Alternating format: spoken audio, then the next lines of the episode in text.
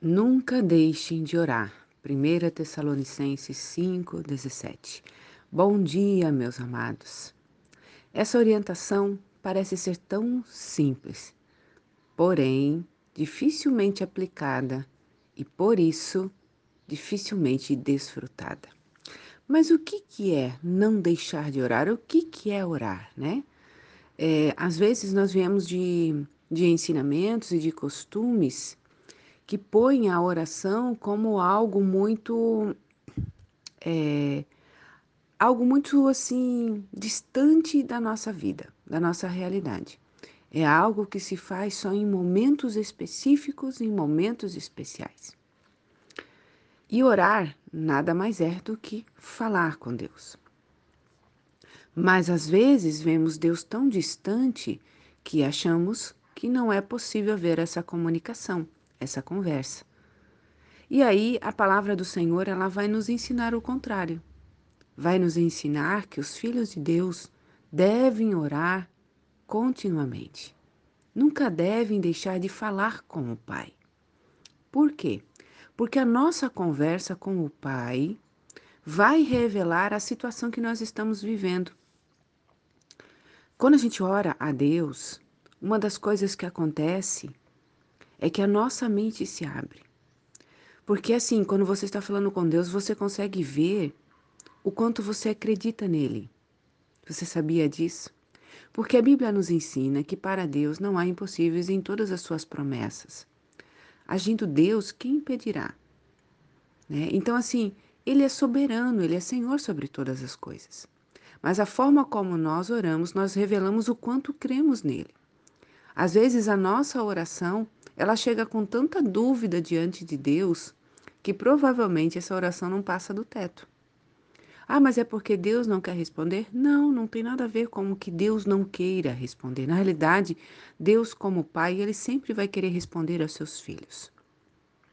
O problema é que a única forma de Deus ouvir a nossa oração é se fizermos pela fé. É se crermos que Ele está nos ouvindo. É se crermos que ele tem poder para interferir na situação em que nós estamos apresentando. E a maioria das vezes nós não cremos. Por isso que nós nunca devemos deixar de orar. Porque ao orar e vermos isso, nós também temos a oportunidade de mudar a nossa visão a respeito de Deus. Então você consegue entender que orar tem muito a ver conosco, muito mais a ver conosco do que com Deus? Deus é imutável, ele é fiel, ele é perfeito. Ele é Deus Todo-Poderoso.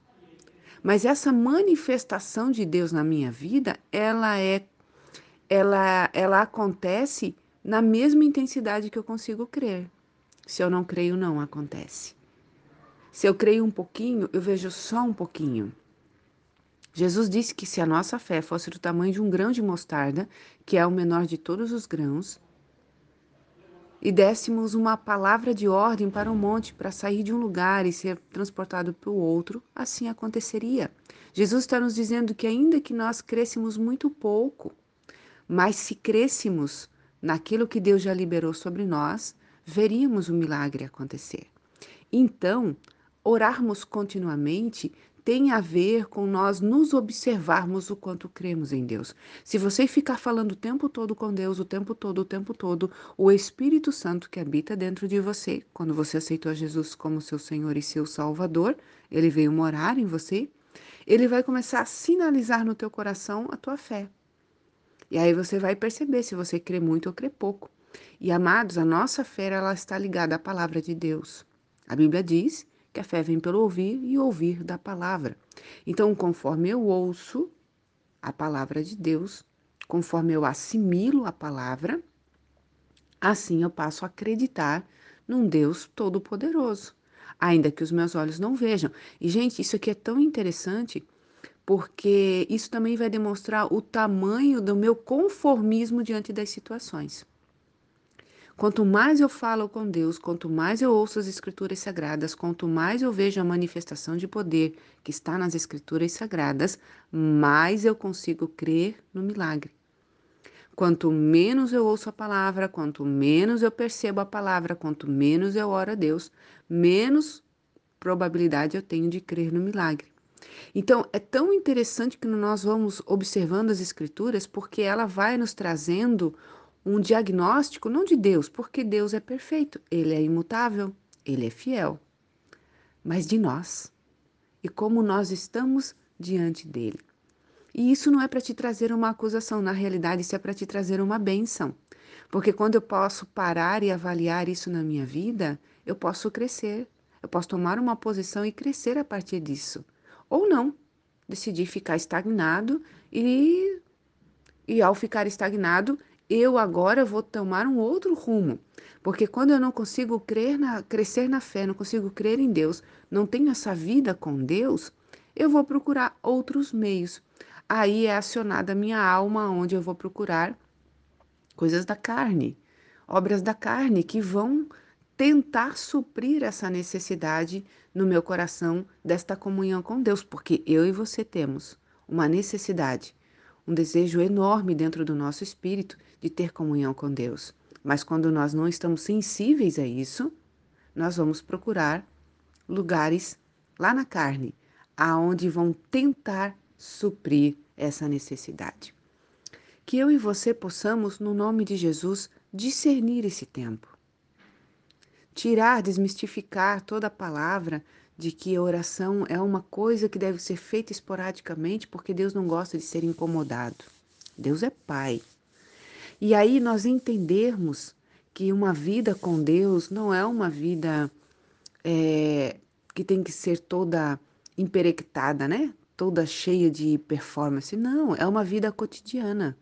Eu preciso ter relacionamento cotidianamente com Deus, todos os dias, em todo tempo, conversar com Ele, expor as minhas dores, as minhas aflições, expor para Ele também aquilo que eu quero, aquilo que eu preciso, aquilo que eu acho que eu necessito.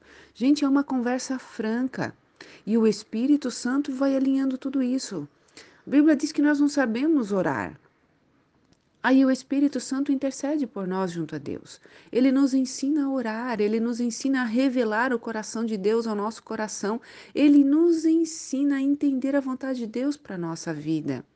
É um processo, nós precisamos continuar nisso. Sabe por quê? Porque as nossas ações revelam o quanto nós temos intimidade com Deus. É incrível isso.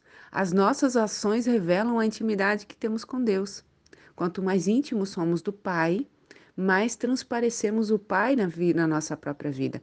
E não é um esforço nosso, é automático, flui, porque as coisas de Deus elas não são impostas, elas transbordam. Então há uma diferença. E eu e você fomos chamados para transbordar o reino de Deus.